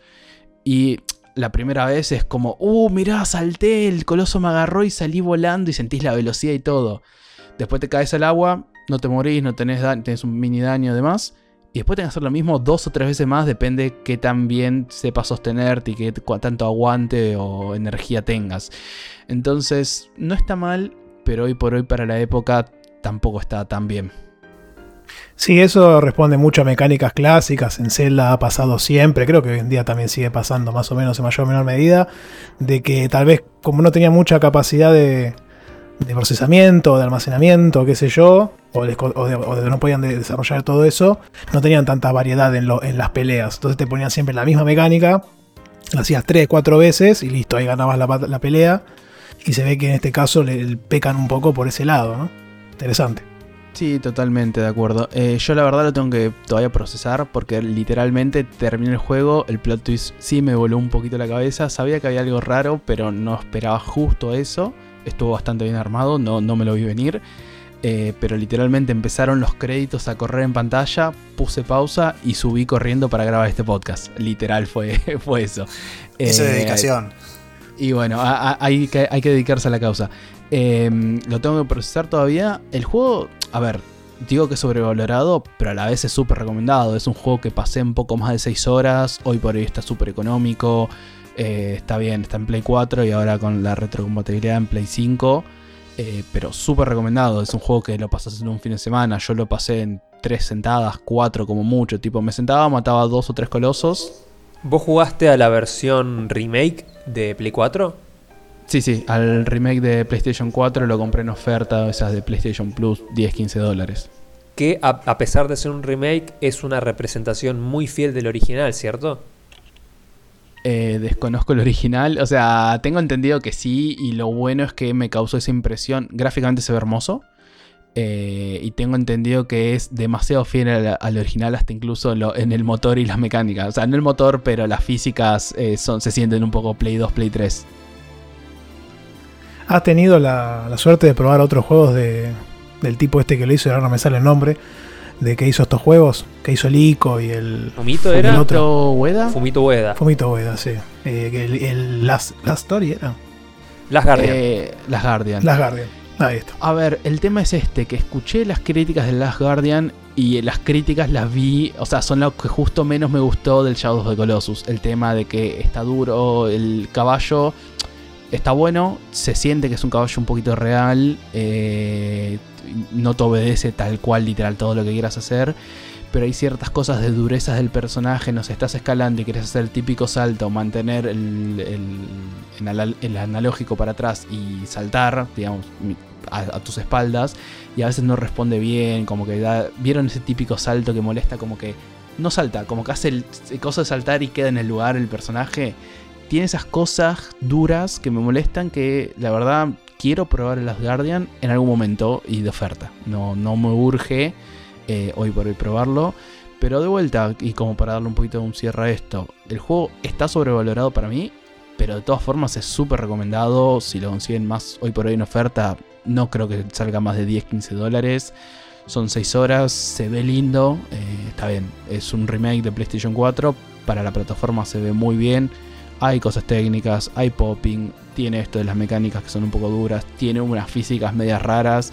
Ahí subo un par de videos a Twitter, después si alguien lo quiere ver, que es como que estaba cayendo una columna y mi personaje estaba cayendo, salta para otra columna y es como que un manotazo invisible me pegó y me mandó para el costado. Inentendible, pero bueno, pasan esas cosas. Pero nada, tengo que procesarlo, el juego me gustó y nada, voy a seguir, creo que voy a seguir por este camino de exclusivos de PlayStation 4 que, que debo unos cuantos. El, juego sale 20 dólares porque me acordaba, me sonaba ese precio. Y creo que ha estado a 10. Así, y no sé si lo han regalado alguna vez. O lo, dieron en plus. Me suena, tal vez. Este, te- habría que revisar los historiales. pe- Pero sí, es una linda opción. Yo lo, tenía también ahí en, en mente. Pero después pasó de largo y como no estoy jugando tanto a la Play, la estoy está más de ladrillo que otra cosa, pobre. Este. Eh, no, no, no le di más chance ni a ninguno de, ni a ese ni a ninguno de los otros que están colgados ahí, lamentablemente. Pero bueno, hermoso, hermoso juego. La verdad que si quieren repasamos rápidamente los juegos que estuvimos charlando. No, yo recuerdo haberlo jugado el, el Shadow en, Play 2, cuando no cuando salió, pero eh, fue uno de esos juegos que con- conseguías en Play 2 de formas no legales. Pero era más chico cuando lo jugué y creo que no me enganché tanto, me parece que era demasiado críptico para cuando, porque fue, habrá sido hace 10, más, a- no, 12 años fácil. Yo tenía 13, no era muy... no, no- me terminó de cerrar. Pero, pero sí, siempre escuché que, que, siempre lo, lo tienen como obra maestra, como, como un ejemplo de lo que es un juego, como arte y todo eso. Yo vi un poco, leí la historia, sé el plot twist, por más que no lo haya jugado. La verdad que me, me queda un poco de cosa de no haberlo experimentado, pero la verdad es que no es algo que me interese tampoco hacer ahora. En, el, en la Play 2 era, se convertía en un 747, ¿no? Cuando lo corría. Sí, sí, más o menos. Sí, sí. Yo encima tenía la, la FAT, la, la grandota, y hacía ruido, me acuerdo de, de cómo funcionaba. Sí, sí, la verdad que sí. Pero bueno, es una consola que ha dado Metal Gear Solid 2 también. No sé si el 3 había salido ahí. La verdad que Sí. juegos poderosos y que corrían ahí, la verdad que una proeza de- del equipo de aquella época. Así que bueno, si, si les parece, vamos cerrando. Le- Les, comento rápidamente. Re- estuvimos charlando del Metroid Zero Mission, que lo jugué en 3DS, yo en mi caso. Después hablamos del Kingdom Come Deliverance. Este, empecé, creo que lo estoy, estoy jugando. Sí, sí.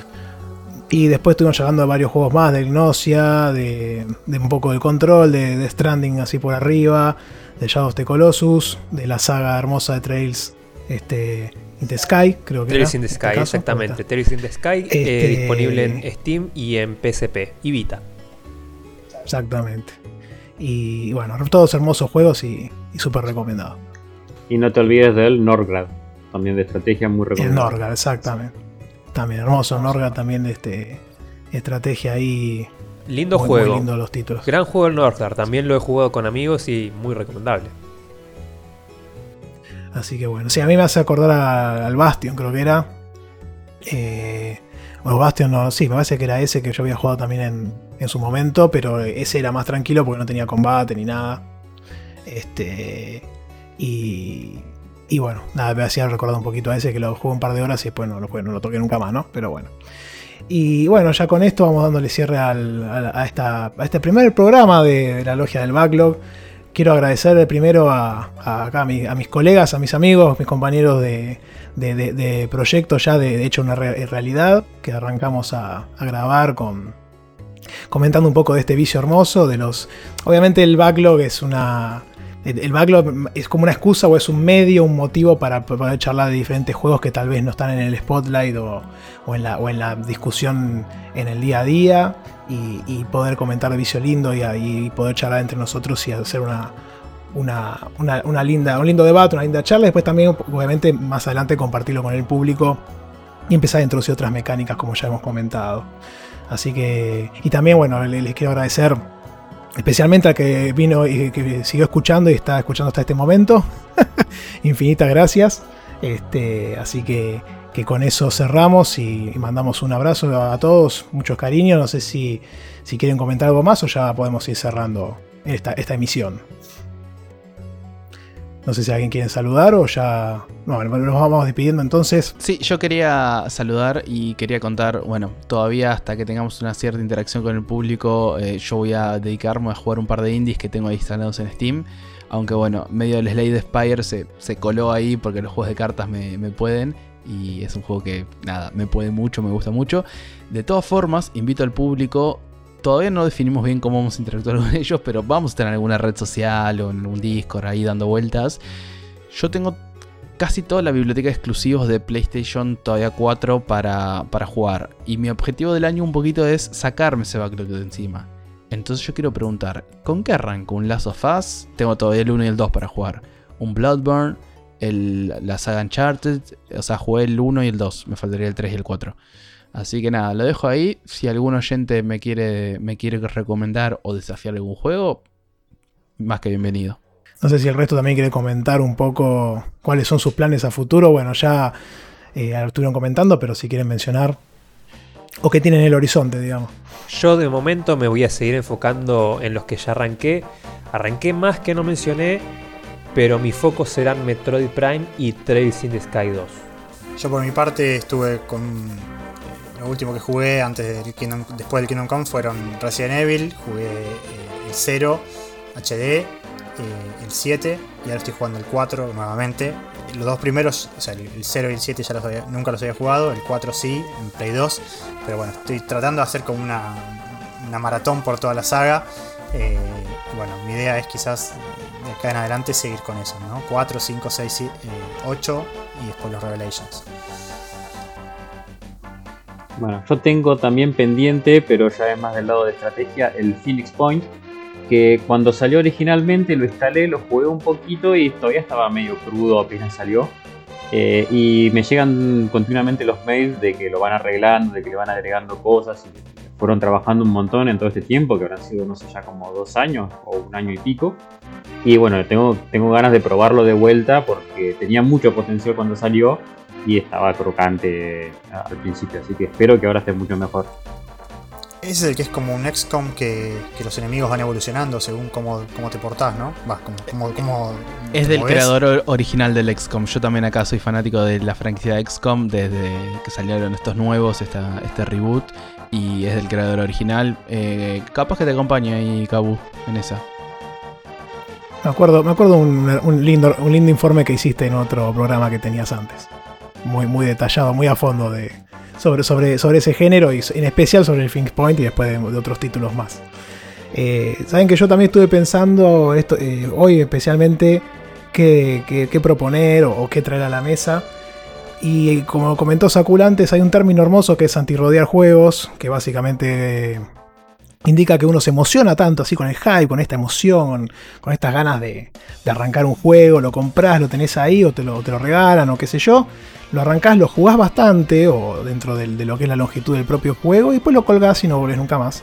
Entonces, este, eso sería más o menos la definición básica de, estos juegos. Y yo tengo dos ejemplos, pero mira, eh, fundamentales de, este, de, este, de este rótulo, que son el Persona 5 y el Witcher 3.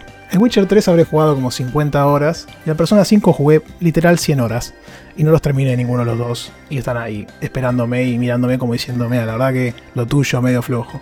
Y son juegos que quiero terminar, no es que son juegos que allá abandoné para siempre. Así que traigo esos dos y sumo un tercero, que en realidad mi idea es ver si lo juego más adelante, que es el, el Mario and Rabbids, que me dio muchas ganas de volver cuando se anunció el segundo ahora en, en la E3 también, ¿no?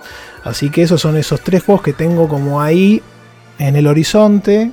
Pero bueno, también cae ahora el Monster Hunter Stories 2, y se complica. pero, pero bueno, la verdad que, que, son juegos que tengo muy presentes y tengo ganas de, de entrarles. El Mario and Rabbids es muy lindo juego para arrancar con la estrategia por turnos. Es una versión simplificada de, de todos, pero que no deja de tener dificultad. Y bueno, el hecho de que sea con Mario, los ruiditos, todo, es, se deja jugar muy bien. Así que es muy recomendado también para, para arrancar, por lo menos en este género, es muy recomendado. Sí, yo le, le, tengo muchas ganas y para que yo gane las misiones debe ser fácil. Así que, que sí, me, me, doy cuenta que por ese lado va, va, va, perfecto con lo, que, con lo que estaría buscando, que no sería algo con tanta dificultad que te tire un poco para atrás, ¿viste? Eh, así que, que, bueno, con eso ahora sí ya damos cierre. Este, queríamos comentar para que tengan un coming soon o un próximamente en, la, en, las, en, las, emisiones siguientes del programa. Y espero que con esto les haya gustado nuestra emisión y les damos un cálido saludos a, a todos. Chau, chau. Saludos, Adiós, gente. Chao.